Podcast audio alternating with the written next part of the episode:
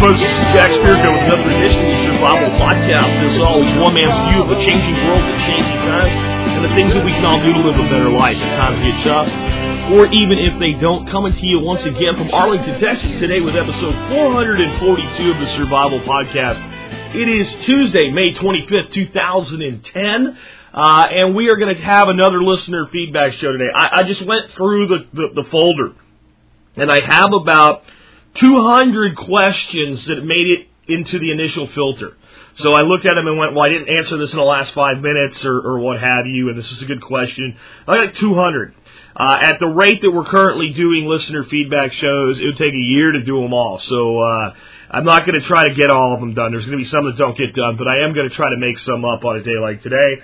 Um, so we're going to be talking about a lot of things today. One thing we're going to talk about is an, a conversation I've been having with a financial advisor. Note I said advisor, not liar. This guy's smart, knows what he's doing. He's quality advisor. He and I disagree on some things, but we're going to chat about that mainly to make sure that you, the audience, don't misunderstand what I've been saying. Because if he's misunderstood me, maybe you have. So I want to make sure I've been clear with my advice to you. We're also going to talk about silver coins versus silver bars. We're going to talk about Congress having privileges that we don't, one that you may not even have been aware of. We're going to talk about selling some rural land, and we're going to talk about a bunch of other really great stuff today. Uh, before we do that, though, let's go ahead and take care of our housekeeping. Uh, housekeeping item one, as always. Let's take care of our sponsors because they do a lot to help take care of you. Sponsor of the day number one is the Survival Seed Bank from Solutions from Science. What is the Survival Seed Bank? Is it a, a bunch of seeds you buy to plant tomorrow? No. It, you, you could do that, but it's really not what it's for. There, it's a group of heirloom heirloom seeds that that means of course you can save the seeds in subsequent generations and continue to plant into the future. It's enough seed to plant a full acre garden. Um, and they're designed to store for up to 20 years uh, in a variety of uh, conditions. So it's just like storing up long-term storage food. You probably wouldn't buy uh, a case of uh, number 10 cans of pork chops from Mountain House and then go out and have a barbecue with them tomorrow. They taste great, you could do it, but they're really designed for that long-term storage. That's what the Survival Seed Bank is for seeds. Next up today, silverandgoldshop.com, Mary Beth Maidmont's operation. Folks, if you want to buy silver and or gold and get first class customer service, check out Mary Beth Maidmont's silverandgoldshop.com, formerly known as Tea Party Silver. Every single bit of feedback that I get on this lady is she is amazing. She is awesome. She took care of me. One of the things that I've been hearing a lot is if the price of metal goes down sometimes after the order's placed, but before the day closes, she's actually adjusted the order down for people and said, hey, there's been a small drop in silver. You're buying five ounces. It's not a lot, but it is something, and giving them the lower price. Never heard of that in my life with anybody dealing in metals. Um, I wouldn't even have thought of it. I wouldn't even have considered it. So that is unbelievable to me that she does things like that. That means she's really looking out for you. Uh, she's trying to run a business, but she knows that taking care of the customer is first order of business. So check out silverandgoldshop.com. Uh, next up, I want to remind you check out our gear shop, and the mugs are available for order. We have these brand new mugs. These are awesome. Uh, they have a hidden compartment in the bottom for carrying coffee or maybe some survival or prepper supplies. Uh, they have a really awesome little French press built into them, so you can make uh, two cups of coffee uh, per brew. Um, comes out awesome. I did a video yesterday so you can get a better idea of it. Sent out an email alert to the list. Right now, they're in our gear shop at store.survivalpodcast.net for pre-order. I don't know how long we're going to let the pre-orders run. We said we were going to take the first, I think, 70 or 100 orders or something like that is what uh, Tiffany decided. We're over that, but we've kept it open in pre-order. They're going to sell for like thirty-two fifty, but right now we're selling for twenty-seven dollars in pre-order. So you have to wait a couple weeks by the time you know we get them printed uh, and lithographed and all. But check out the video, check out the gear shop. Last but not least, consider joining the Member Support Brigade. Do that. You'll get exclusive content available only to members. You'll get discounts to over 20 vendors. You'll get over $100 in free ebooks. You'll get 20 videos that are available nowhere else. Uh, Members Brigade is really designed to make sure that when you support the show at 20 cents an episode, you're getting a better return of investment than you're putting in. I want to make sure that it's profitable for my members uh, to support my show. That way we both win. So consider joining the Member Support Brigade today. Uh, and with that, we'll go ahead and get into the main topic of today's show. Let's start out with this conversation I've been having with a financial advisor. To be fair to this guy, he sent me an email. He sent me two very nice compliments, and then he sent me his criticism, which of course was on my financial advice. This gentleman is an insider, uh, and not as an insider like he knows things that other people aren't supposed to know. He's an insider in the industry because it's his profession. He's a financial advisor. He is also what's known as a CFA. A CFA is a very well con- uh, credentialed individual. Uh, it takes a lot of work to become a CFA. Uh, my uh, prior fiance, before I met Dorothy, was working on that credential. She was a very smart person, and I believe just massively flunked her first shot at the exams. Um, so it's not easy to do.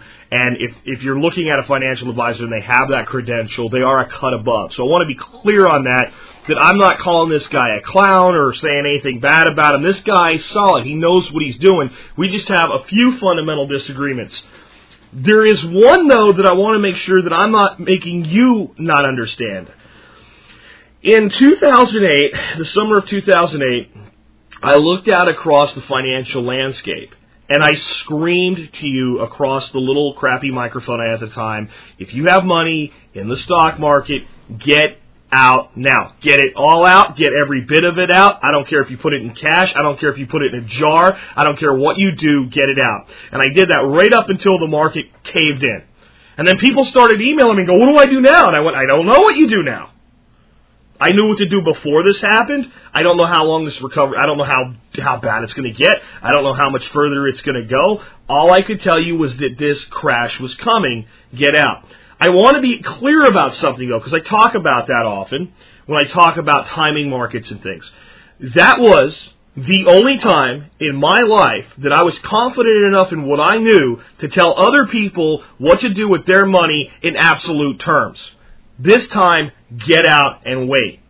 It was the only time I was ever willing to do that. There was one other time I knew to do that and I didn't trust myself and I got hit. And that was the tech bubble over a 25 year period that I've been investing in the market, because I started a 401k uh, or uh, actually an IRA when I was in high school. I've been saving money and investing money since I was in high school. There have been two times where I absolutely knew, I knew, get out, and those were the two times. And that was again the tech bubble and the big crash that we just had, and those were it. The rest of the time, the buy and hold strategy was something that I was comfortable with for that period of time with proper allocation, the way the typical investment advisor tells you. What I've been trying to convey to people, though, is there are times when you can look at indicators, and you don't have to be a genius, you don't have to be a Wall Street, you don't have to be a super smart guy, you don't have to be an options trader, you don't have to be a day trader, you don't have to be anything like that. You can just look, and that was 2007, 2008. The really smart people saw it in 20, 2007. I didn't get it yet. I just started looking into it. Fortunately, I looked into it enough that by the time 2008 came around, I went, oh hell, they're right, let me get out. But by 2008, there were so many dominoes waiting to fall. And the market had, had come off a little bit of a high, but it was still way, way up from where it had ever been before. And we were looking at that, and people were saying the same thing they said during the tech crash. Oh, it'll be fine. It'll just keep going. And then, here's what happened. This is what did it for me. Even the people that said to stay put started saying, well, yeah, we're going to have a correction. Uh, yeah, it's going to slide some. It's not going to go off the end of the earth or anything, but of course the market's going to come down some in, in 2008. Look at, look at all this. And when I saw that, I went, oh. So even the people that want me to stay put know the loss is coming. Get out. Get out get out now. And I did. And what I want, I guess, the other side of this to be understood is during the time when I didn't know what to do with myself, uh, because I was in cash, I did some creative things. I purchased at one point uh, Australian bonds with a small amount of money, uh, not really small, actually a significant amount of money that were paying seven and a half percent.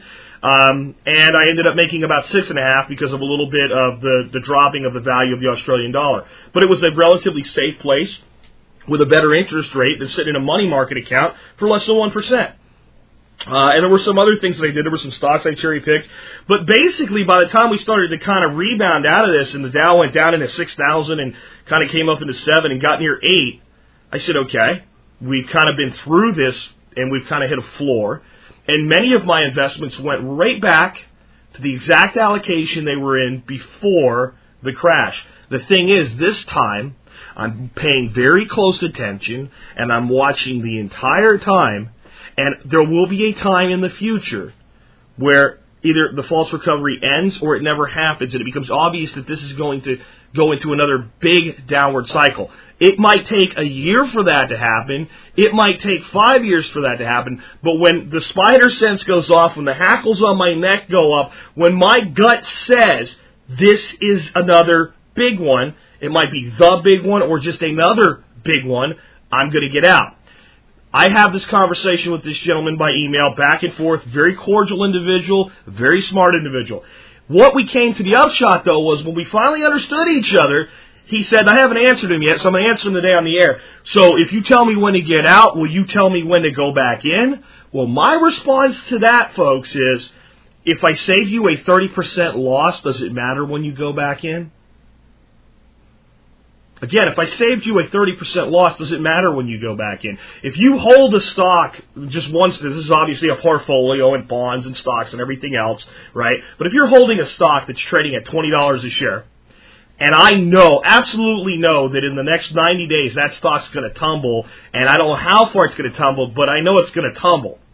And I say to you, get out of it. And you say, I don't know, man, I'm supposed to hold it. And I say, no, no, no, get out. And you jump. You sell it at 20 bucks. You just sit cash aside and wait. If that stock hits $18 a share and you buy it back and it only went down, you know, 5% or 10% there, aren't you better off? If it goes down to $15 and it went down 25% and you buy it back then, aren't you better off? If it goes down to 12 and you don't buy it back at 12 because you're not sure and it goes back up to 16 and that's when you decide to buy it back, aren't you still ahead? See, I'm not talking about, when I say time the market, I'm not talking about this market timing crap that people do with their stocks, where it's like, I'm going to buy this today, sell it tomorrow, I'm going to short this one, I'm going to long this one. No! I'm just saying there are tidal waves. There are times when you as an investor, as long as you'll pull your head out of the sand, your head out of your ass, and stop listening to the commercial level, consumer level financial advisor that does not, this guy's not this guy, folks. But the guy you're talking to at your work is an idiot. 90 times out of 100 or more. Right? Doesn't know anything about investing. And I told this guy, you know exactly who and what I'm talking about when I talk about people like that. And he basically conceded, yeah, I do. That person that tells you, don't worry, you've got a long time horizon, just stay invested, wrong. When you hear wah, wah, and you look at it as a big truck, and you have a week to step out of the center of the road step out of the center of the road. And this is my most compelling reason to have this mentality. You may have this mentality. You may be in the market for 10 years and never once bail. Not once. You may, during that 10 year period, talk to a financial advisor, do some reallocating and things like that. But on a given day, you may look at everything and go, oh no. Now, since I paid attention, I start to learn what to look for. It's going to happen. The worst thing that would happen is you'll liquidate the stocks and be wrong. And six months later, what is the worst that could have happened? The market went up eight points, nine points in percentage that you would have made that you didn't make. Do you lose this way? No. You don't. Now, oh, the market could jump overnight to 45 points. You know, no. Not when you know. Not when you're paying attention. There was no way in 2008 that we were going to finish up 30 or 40 percent between June and the end of the year. No matter what happened, if if Bear Stearns didn't go, if Goldman Sachs didn't have its problems, if Citibank, if nothing broke, if everything would have stayed together, that market wasn't going anywhere. The country was already mired in a recession, and you just knew there had to be a reason behind it. And when that came out, it was going to have an effect. So hopefully now I'm a little bit better understood. So what this guy wanted to do, he said, "Will you trade your stocks, and uh, we'll talk each quarter, and we'll see at the end of uh, some fixed period of time who's ahead." And I said, "Hey, that's not going to work. It's not going to work." Because you and I are probably very close to our allocations right now. You probably know what you're doing. I damn sure know what I'm doing. right? And I and I'm pretty safe, and I'm hedging some things, and and I don't mean hedge with hedge hedge funds. I just mean that I don't have everything into one bucket, so to speak. And uh, you know, we're probably going to make very similar returns. But how about this? How about the next time I say it's time to jump? I'll tell you, and you decide whether you want to sit and take it in the face again or not, and we can look at it. And that's what he said. Well, tell me when to go back in. So again, this is not personal. I want you guys to understand what I've been saying. There's one more thing that came out in this conversation I thought was interesting. He said, "Hey, so you're saying that the long-term viability of the economy is screwed? There's you know holding 20 years and just not thinking about it, not the way to go. Then how can you recommend somebody buy 20-year term life insurance?" I'll answer that one here too. When you buy term life insurance, you pay each year. So this year you pay, you're covered for one year. The bill comes next year, you pay, you you're covered for another year. If you die during that year, and as long as the economy's still held together, even with duct tape, your beneficiary receives the benefit. If we get to a point where the insurance company becomes insolvent, you stop pay, making payments to them because you know they're not going to cover the, the, the policy. So if we had a massive collapse and the economy, you know, dwindled down to nothing and companies started caving in and your insurance provider caved in, you're not holding whole life, you're holding term. Therefore, you've only paid for what you've received up to the point. The most you can lose in a perfect situation where you pay the bill today and the collapse happens tomorrow is 364 days worth of premiums. That's why I recommend term. That's one of the many reasons I recommend term over life. And then here, I don't think that we ever discussed this, me and this gentleman, but the biggest problem I have with financial advisors, folks, isn't necessarily the investments they put you into. It isn't even necessarily their unwillingness to time the market, because honestly, you have to take some responsibility for that yourself. If you feel that times are dangerous, it's up to you to tell them, hey, I want safety. It's also up to them, and I know some of them won't, to do it for you. If I say, look, I want pure safety, then put me in CDs. Do something. Don't sit there and try to talk me off the ledge. But it is up to you. To, and if they don't do it, it's up to you to say, the hell with it. I'm doing it myself. Okay? My biggest problem with financial advisors out there is that they try to put so much of your savings into deferred accounts. What I mean is 401ks, IRAs, tax deferred annuities, and things like that. Things that are subject to a couple things. One, you can't get your money without severe penalty until retirement age. I might need my money. So I don't like that 100% allocation of investment. I like 50% allocation into these deferred uh, securities, and I like about 50% where I get my dadgone hands on it if I need it. And yes, I don't get the tax benefits of it, but there's some creative ways around that to a degree. Okay? And again, the money's there if it's necessary. Without taking a loan from yourself, you'll never pay back. That's that's really my biggest one is how much they put that way. The other thing is when you put money into a 401k or an IRA, it's subject in a large degree to government regulation, and we don't know what they're going to do to those investment vehicles in the future.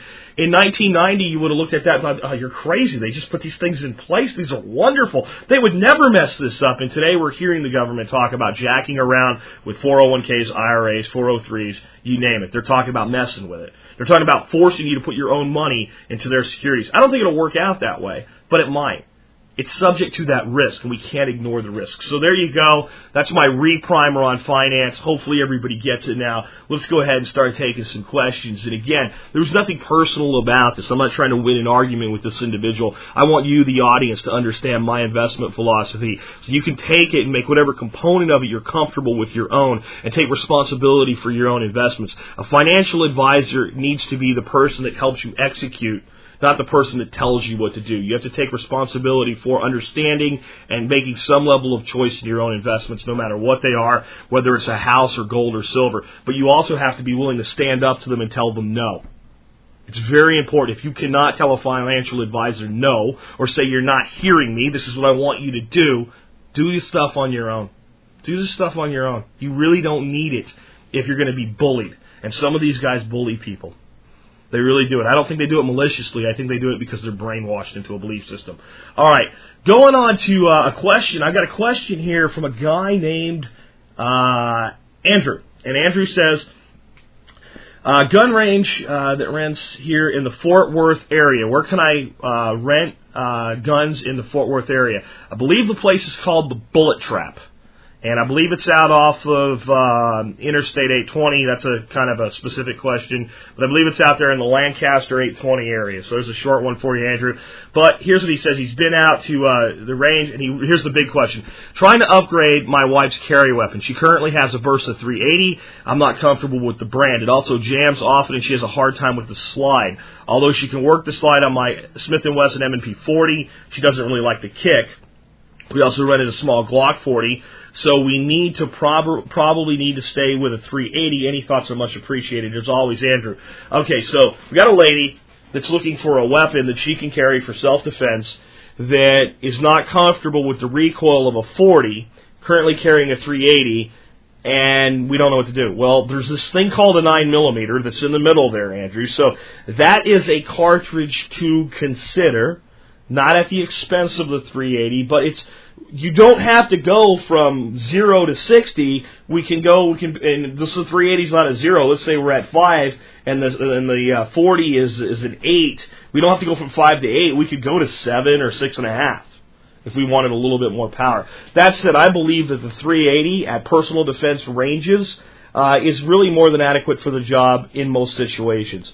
Uh, not my favorite thing to be carrying, but it fits into some weapon formats that I find to be quite acceptable and quite advantageous, especially in the summer when you're wearing less clothing and you have less room to conceal things. So I do have uh, a soft spot for the 380.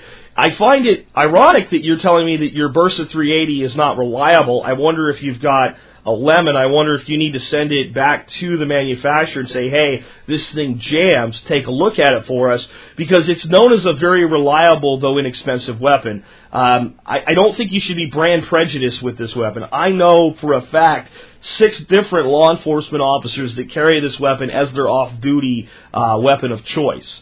Um, so that's a pretty big endorsement. I've never seen one break. Now, she has a hard time with the slide. That's a problem. That's really a problem because that's the functionality of the weapon. So, um, that you need to worry about. So I don't know if maybe you've got a combined problem there. You've got an overzealous spring that's making working the action hard, uh, and you've uh, got a weapon that's kind of a lemon because of that. That could be the case, and Tripton manufacturer may fix that. But here's the thing I found with women and this hard time with the slide. A lot of it's mental, and I don't mean to put you down, ladies, but it is. There's a lot, especially women that have never shot a lot. A lot of them, a lot of it is an intimidation factor by the weapon. If you said, "Here, take this thing, unloaded, safe, make sure it's safe, and every day work the slide every morning ten times, work it uh, when you get home from work 10 times and just do it and don't even think about it, in a week, they'll be running that thing as good as you can. So I think a lot of times it's just learning the dexterity, learning the feel, and getting over some level of intimidation to get past the slide. If that's not the case, if you've got a, a lady with frail hands or that's older, that has some arthritis or things, working the slide can be a challenge, even for older gentlemen uh, as well. So I don't know why people have such a problem going to a revolver. It's a good weapon. It's easy to use. It has a lot of functionality that, that doesn't rely on dexterity to to make it work. A good solid uh, 357 titanium frame revolver uh, will give you all the knockdown power you could possibly want. I'd rather shoot somebody if I had to with a 357 than a 40. Flat out, it's a better self-defense weapon um, than, than a 40 will ever be. You won't see people out hunting deer with a 40. You'll see them out hunting deer with a 357 you can then have the shooter shoot low pressure 38 special rounds with it and not worry about the recoil. Recoil is nonsense in self defense. If you're hopped up on adrenaline to the point where you have to shoot somebody, the last thing that's going to matter to you is recoil. The only reason recoil matters is for practice. So if you're going to practice with your weapon, you have to have some level, some way to deal with that. So my gut here is first let's see if we can fix the dexterity issue with the slide. Send that weapon to Bersa and say this thing jams because they're not known as jam-o-matics. And anybody that's going to write me and tell me they are, I'm sorry, I own two of them. And they're as reliable as my, you know, my, my Dan Wesson, uh, 1911. Uh, they're as reliable as uh, anything that I own that I've ever shot from a standpoint of not jamming. Both of them. So I just don't buy that other than maybe something's wrong or something's maybe wrong with shooter technique. Another good reason to consider a revolver. But that would probably be my gut here. Get this lady a 38 special, uh, or get, get her a 357 Magnum revolver, hammerless. Um, teach her how to use it. Shoot that weapon with low pressure 38 specials, and when you're carrying it for uh, two legged scum, load it up with some really nice home defense level 357 Magnums. And if she ever has to make somebody go away, recoil won't be a problem at that point. I promise you. Let's go ahead and take another question. This one comes from Aaron. Aaron says, Hey, I'm on a very limited budget. I'm the sole provider of my house and a full time student.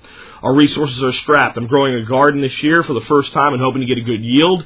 Since we're so strapped for cash, what supplies or investments should I make to be able to store the production we have?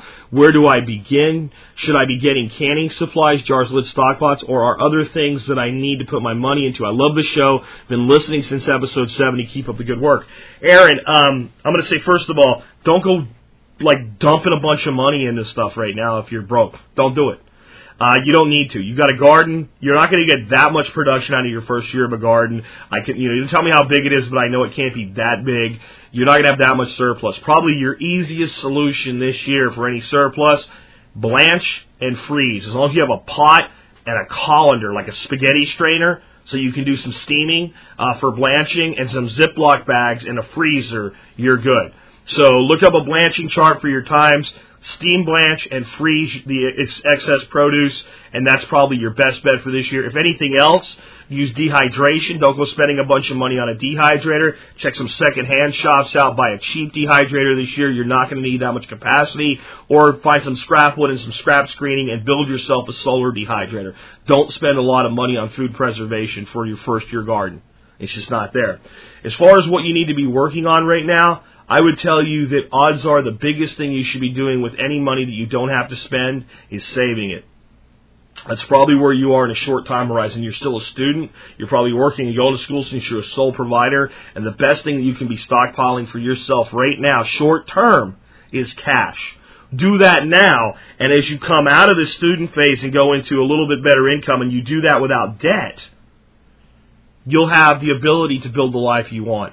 If you keep throwing that money at small half level solutions for right now, then you're going to get into a situation where you know you, you, by the time you get out of school you're not going to have gotten anywhere and you're not going to have any foundation under you and you're going to be more likely to go into a lot of debt. I'm hoping you're staying out of debt right now. I hope you're not acquiring a lot of student debt. If you are you need to do everything you can to curtail it and as soon as you get out you need to kill it and you need to kill it with evil prejudice and get rid of that debt and build that life.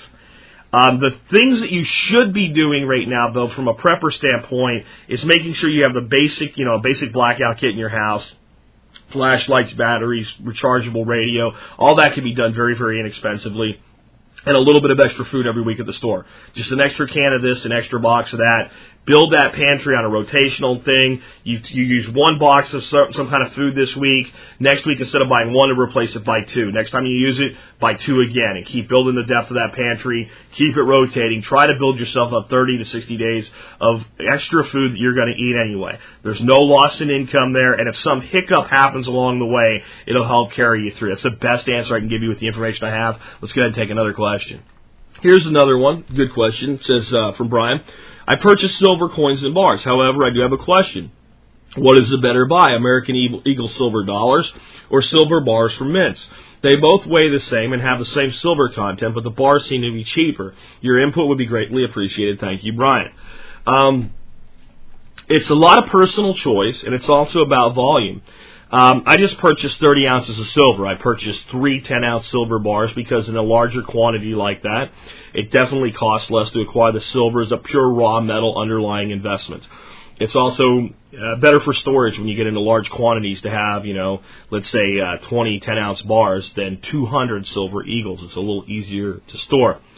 The, the, the downside is it's not as divisible. And what I mean by that is if you ever got to a point where you wanted to sell some of it off, if you only needed 40 bucks, it's pretty easy to break off two silver eagles. But if you are holding a 10 ounce bar, well, then you have to sell the full 10 ounces. So uh, that's divisible. That also would pertain in a barter situation. There's some tax loophole advantages if you'll take advantage of them that really involve like not doing some things that you're really supposed to do, but you can get away with with silver eagles that don't always translate over to silver bars. But for me, here's the big difference. I buy uh, coins, uh, whether they're eagles or rounds or anything, when I'm buying a few ounces of silver because I want to add a few ounces to my portfolio this month. When I'm making a significant investment, let's say $500 or more, I usually resort to bars because of the economy of scale uh, that you get with them and the larger volume for storage uh, and, and transportability of a significant quantity of metal.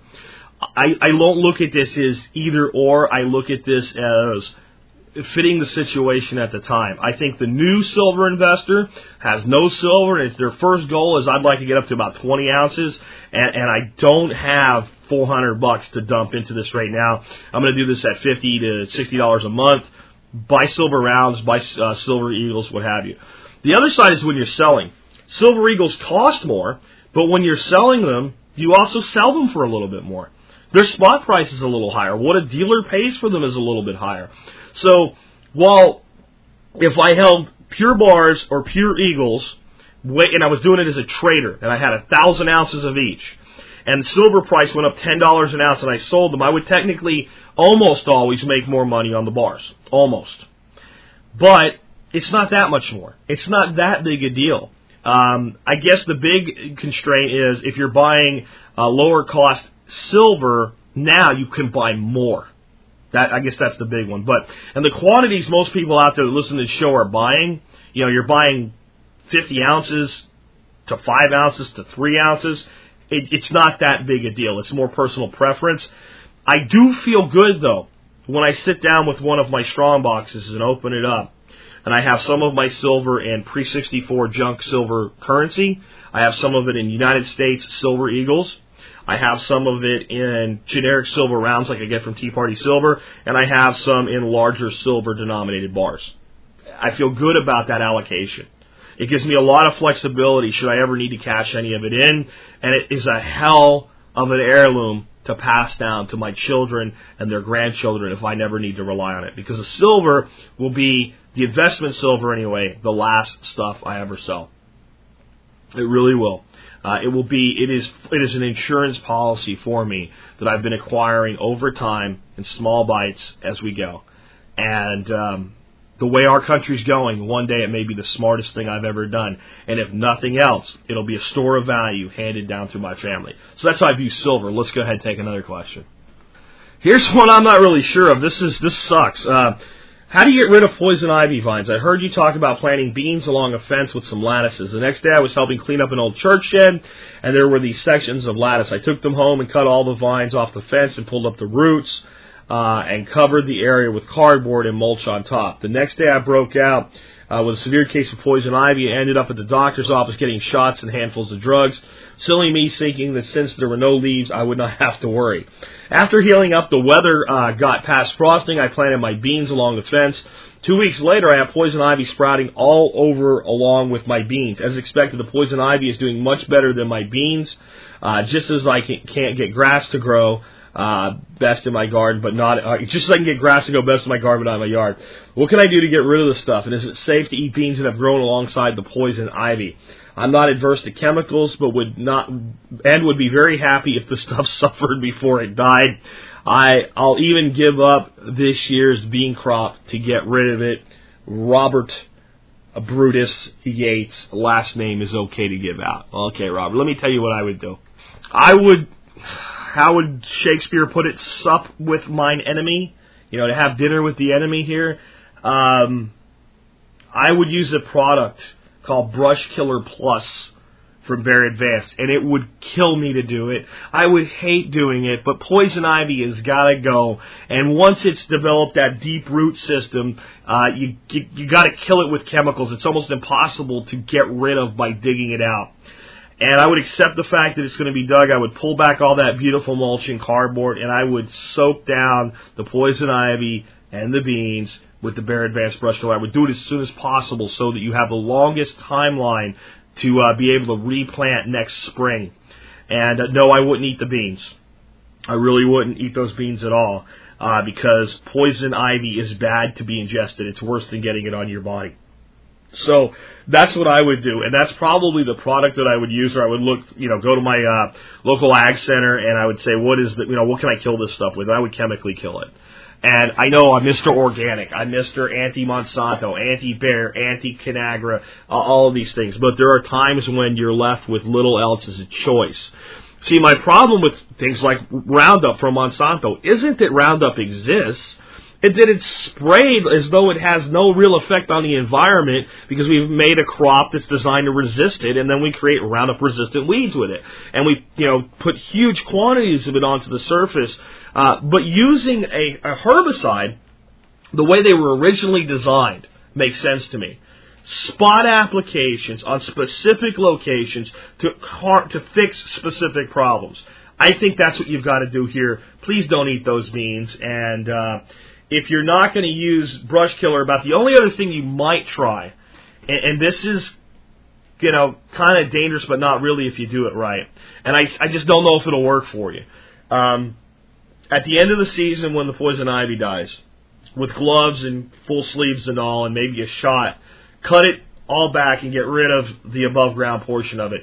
Expose everything in the ground and get a good hot torch and burn the crap out of it with like a, a they call it a flame dragon or one of those uh, tools like that.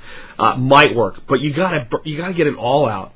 It's really a situation where you're going to have to use a chemical. Probably, it sounds like this stuff's very very established uh, and it's going to be the only way that you're going to get rid of it. And you're going to have to give that ground until next season before you really want to plant on uh, planting it again. Uh, you also want to. Um, once you give it maybe about 90 days, and, and you don't, you know, if you start to see any regrowth of anything at that point, mulch it with old plywood. You know, something that's going to kill, that's not going to let anything through get a you know eighth inch sheet of scrap plywood, put it down, and mulch on top of that.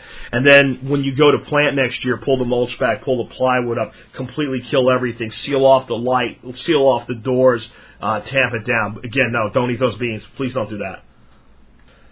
All right, so I got another question here. This is from uh, Zach and Jen. Zach and Jen say, here's the question. We have a paid for rural property in western North Carolina we'd like to see bought by a modern survivalist.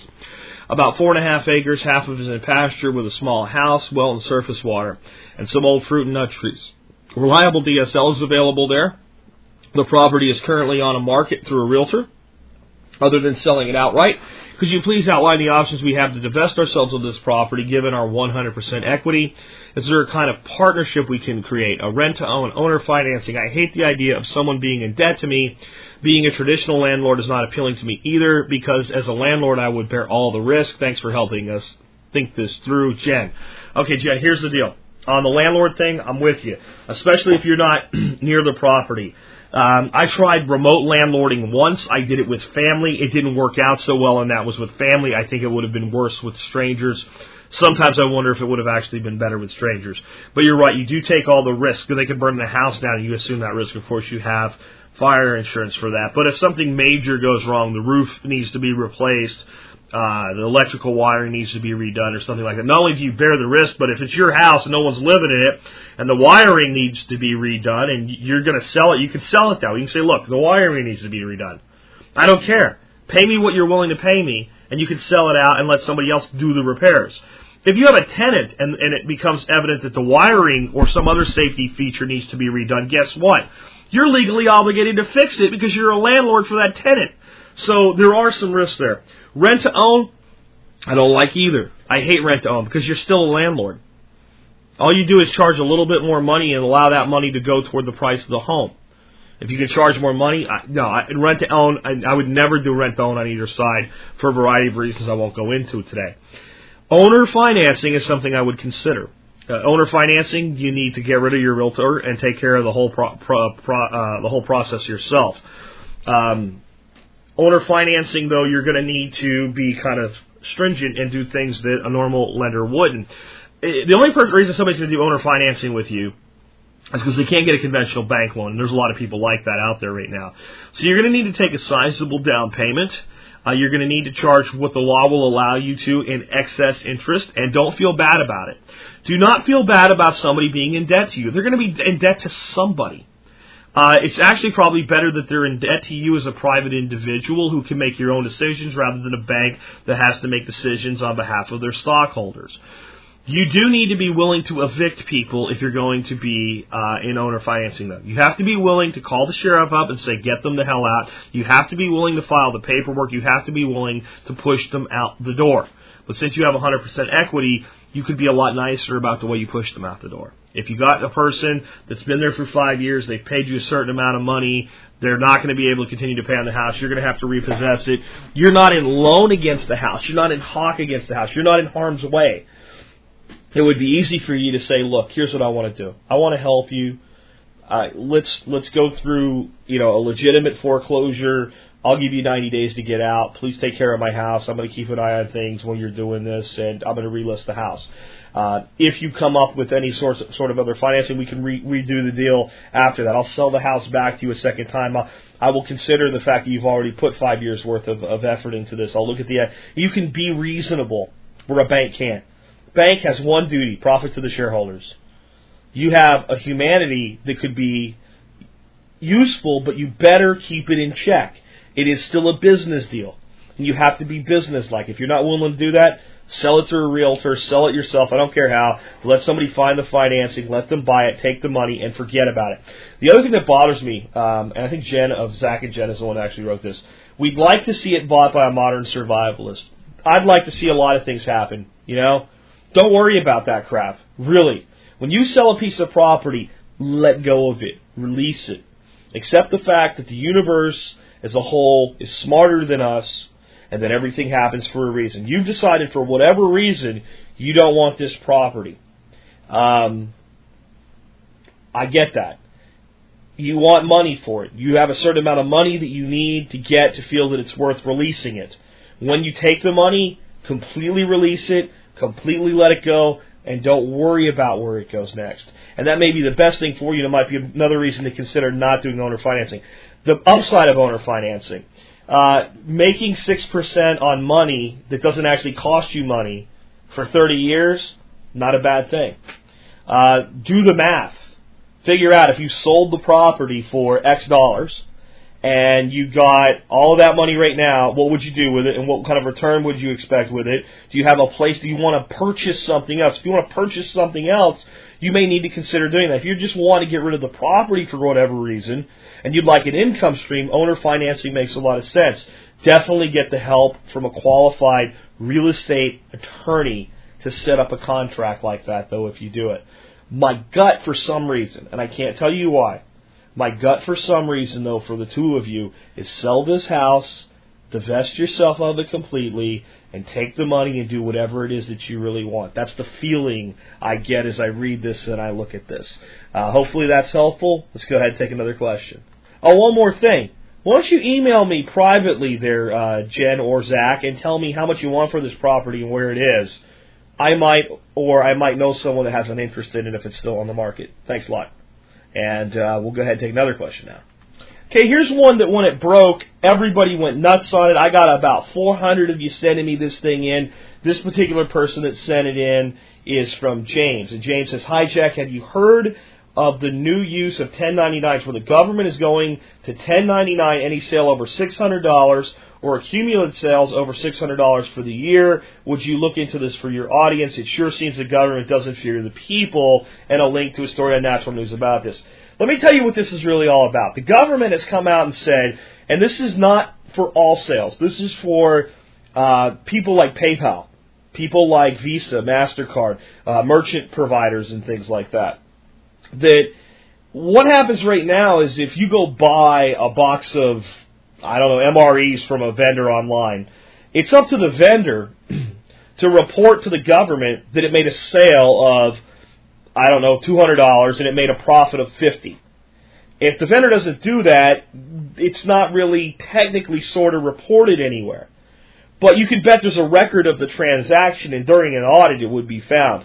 What this new law says is that beginning uh, in, again, starting in 2011, that let's say you are a small online merchant, you sell, you have a little website, and you sell stuff and you use PayPal as your merchant and let's say you do $2,000 in sales. Again, right now you have to report that as income. You have to report it. It's, there's an electronic record of it. It's just a little harder for them to catch you if you don't. In fact, it's a lot harder for them to catch you if you don't. So you have to say, uh, dear Uncle Sam, I sold two thousand dollars worth of widgets. Uh, my total cost to market, uh, acquire, and distribute these widgets was nine hundred dollars. I made eleven hundred dollars in profit. Therefore, I owe you taxes, and here's how much tax I owe you on the eleven hundred dollars. That's the way it works today. Under the new law, PayPal would send you a 1099, similar to what a contract worker gets, and it would say, we processed $2,000 worth of orders, forming a paper trail that makes it easier for the government to identify that you indeed did sell the merchandise and are obligated to pay the taxation on it. You now have to provide the expenses to say, well, I took in two, but it cost me nine, so I only owe you 11. It's actually the same exact thing as it always was. The bad side. One, harder for people to get away with it. Absolutely. Um, but if you're taking online payments and you're not paying taxes on it, you're asking for it. I mean, do you think they're really just going to ignore that? How long do you think you're going to get away with that?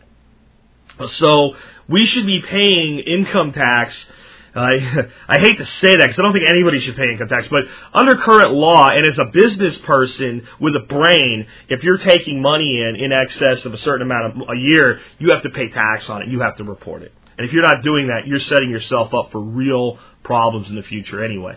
Here's how the, the best way to think of this. Let's say that you wanted a job and I said, I don't really need to hire anybody right now, but I, I could use a little help with some research and uh, I'll pay you, uh, I don't know, I'll pay you ten dollars an hour uh, to do some research for me as on an as needed basis. And over a year, you do forty hours of research and you make an extra four hundred dollars. That's such an inconsequential amount of money. I'm not required to report that on a 1099 with you as a contract employee. Uh, and you're not really going to have to report. It's just too small amount of money. The government, you're technically supposed to report it as uh, uh, what do they call it, uh, miscellaneous income or something like that. But no one's going to track anybody down over 400 bucks and the taxes on it uh, in that type of an arrangement. It's just not going to happen. What the government says though is, let's say, and I think it's 500 or 600 dollars now, 500 dollars, whichever one it is.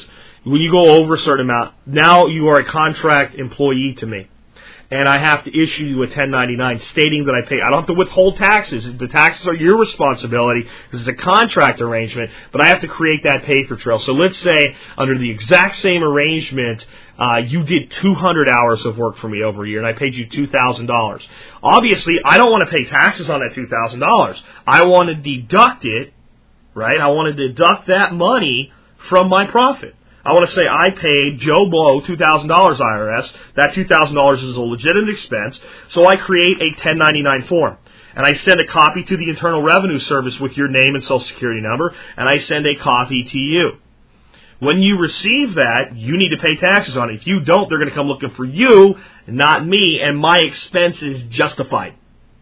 That's how that works. All this does is create the same arrangement for for uh, payment processing. Now, do I like the fact that it was kind of like shoved into the? Uh, I think it's in. Actually, this thing was somehow slammed into the healthcare bill or something like that. No. Do I like it at all? No. What's the big downside? It's millions of new forms. That's going to be millions of new expenses. Uh, not expenses for the government. They're going to make more money. They're going to get more reporting. They're going to collect more tax revenues.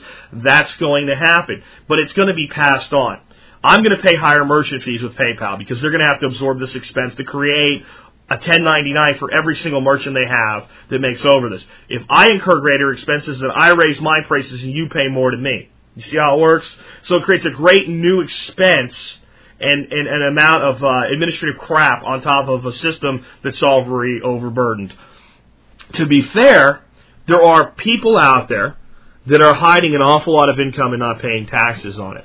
Personally, I feel like good for them, but if we're going to run a system of laws then we have to hold everybody accountable to the same law. So just like I pay my taxes, buddy, you should pay yours too. I understand that.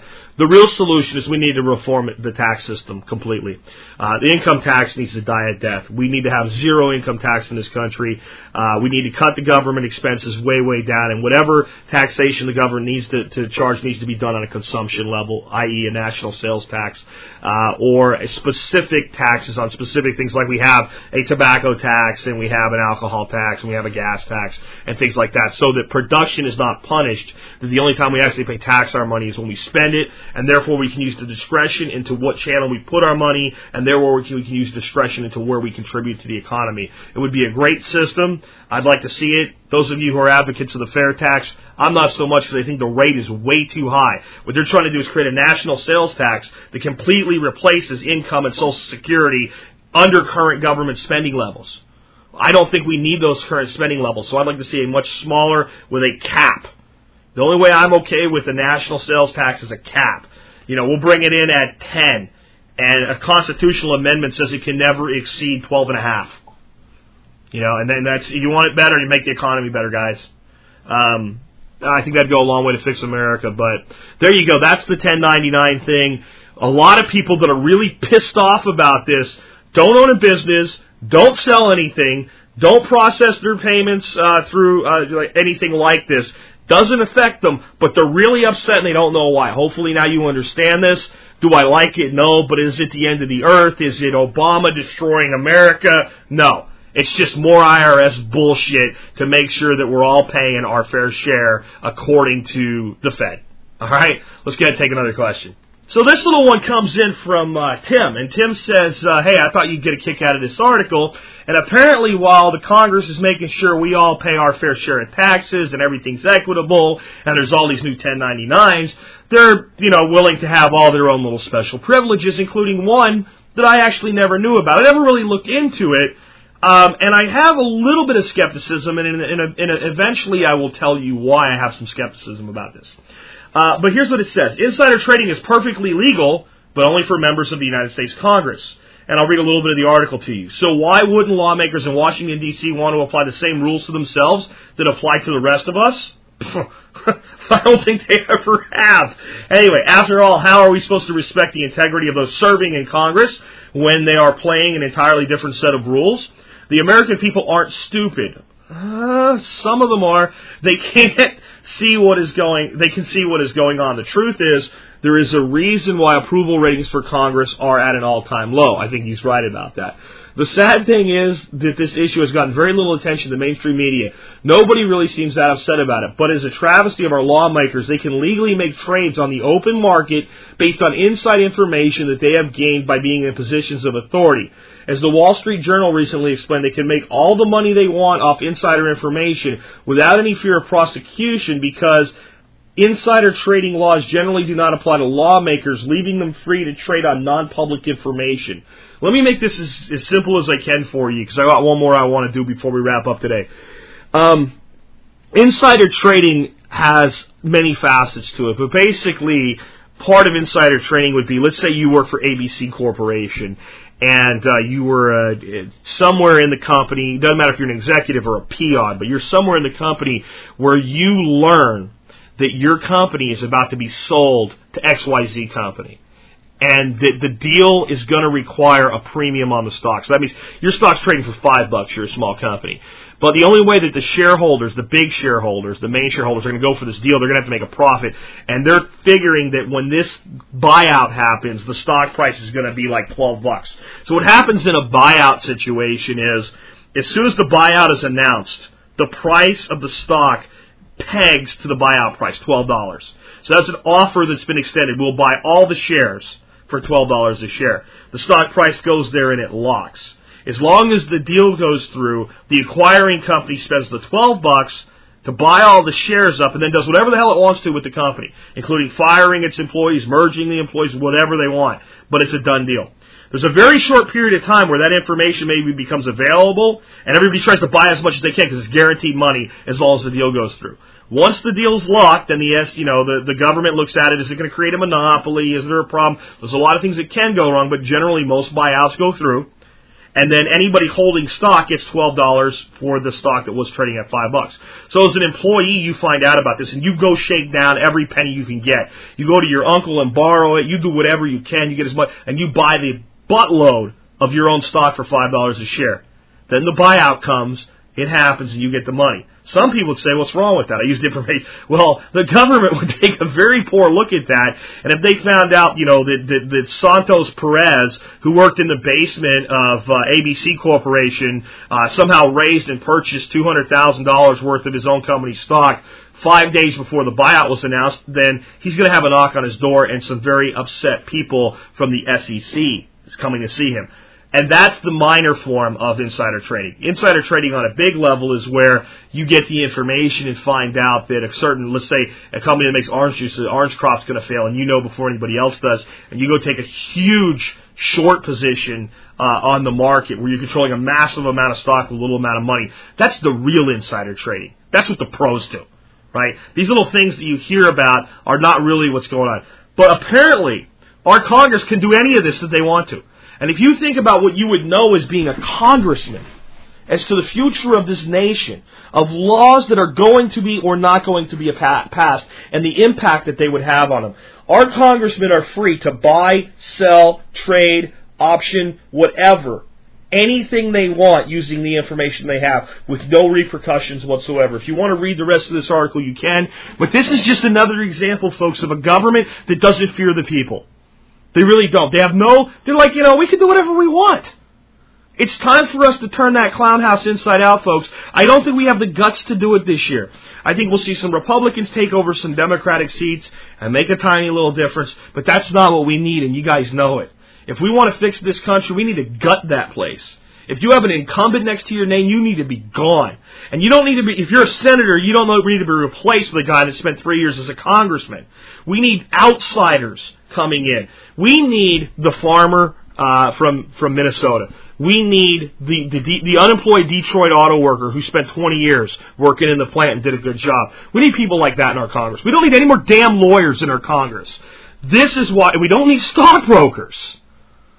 You know, we don't need stockbrokers and lawyers running our country anymore. It's bad enough that in the court systems the lawyers run the country by proxy and that in the financial sector and the corporate elites, the stockbrokers, the investors, and the big money run the company by pro- country by proxy.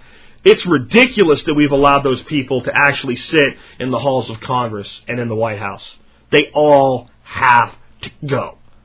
I don't think we have the guts to do it just yet. I hope and pray for my nation that one day we will. Here's another reason why. Last question today is kind of interesting. A little email exchange I had with a guy uh, named John. Won't give his last name, but we were talking. He sent me an email, and uh, basically he was upset yesterday that I said something negative about Alex Jones. Here's what he said. He said, I've listened to the podcast today. I care nothing about whether you agree with Alex Jones about anything. I think Alex goes a bit far at times, but I do, but I do have a tendency to agree that something very sinister is taking place with the global elites. Completely agree with you, buddy. I do disagree with you by saying that Alex does not do anything productive to encourage people to prepare. His job is to wake people up. He woke me up, and then I found you, uh, where I learned how to prepare. Your specialty, as I understand it, is prepping for shit at the fan, or even if it doesn't. But you criticize Alex Jones as if you're an expert on the New World Order. You can't be an expert on everything. I think you should stick to your specialty. Well, here's the deal. I answered the question because it was asked, and I think Alex Jones is very entertaining, very well informed on a lot of things, but he's mired himself into a position where he has to be negative. And I don't think he's an expert on um, the New World Order. So I traded a few emails with John here, and the last question he asked me I thought was a good wrap up for today, and it has really nothing to do with Alex Jones. And here's what he says.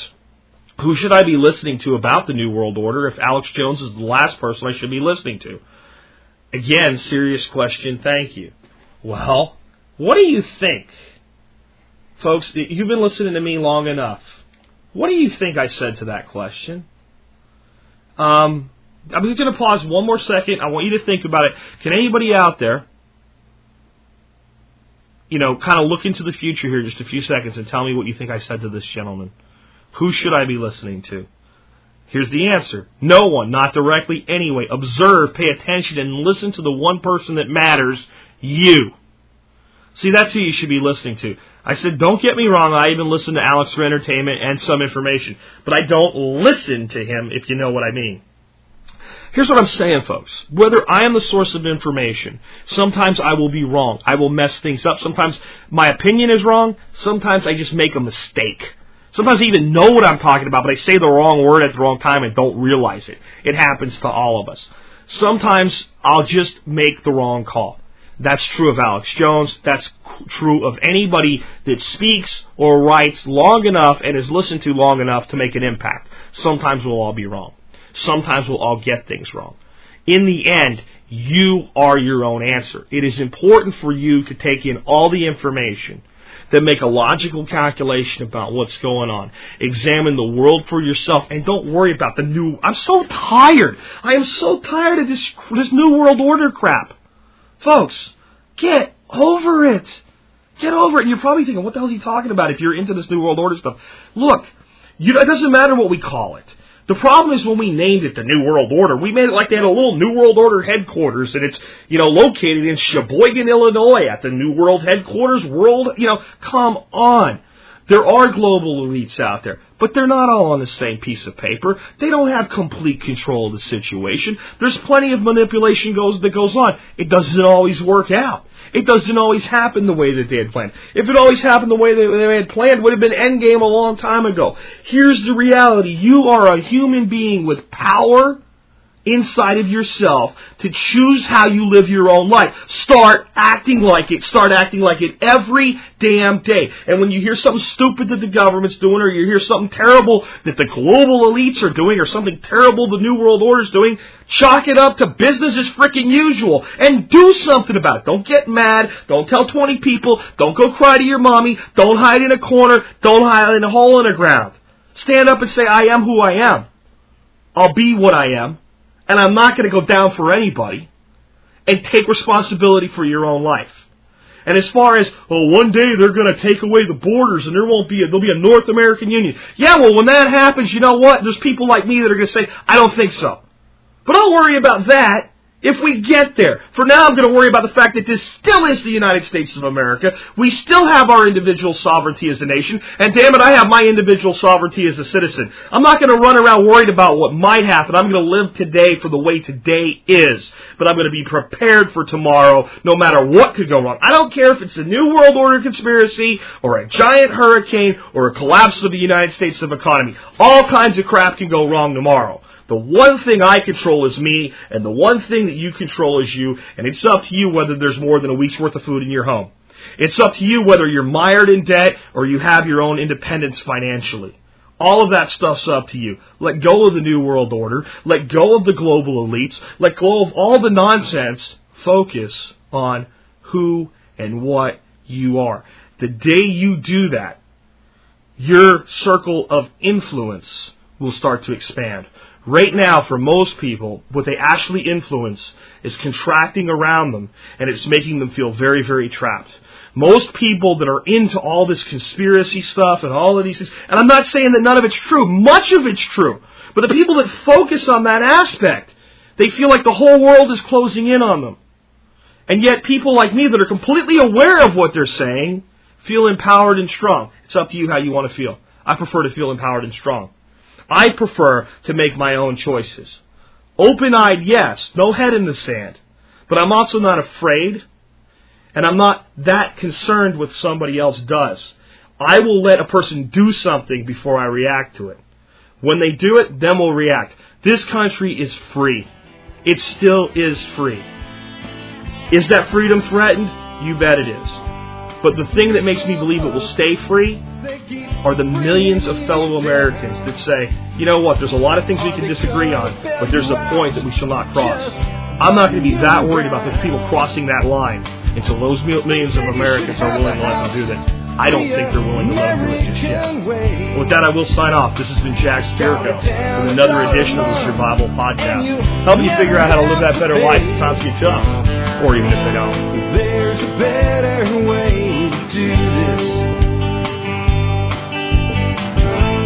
Let me show you a better way.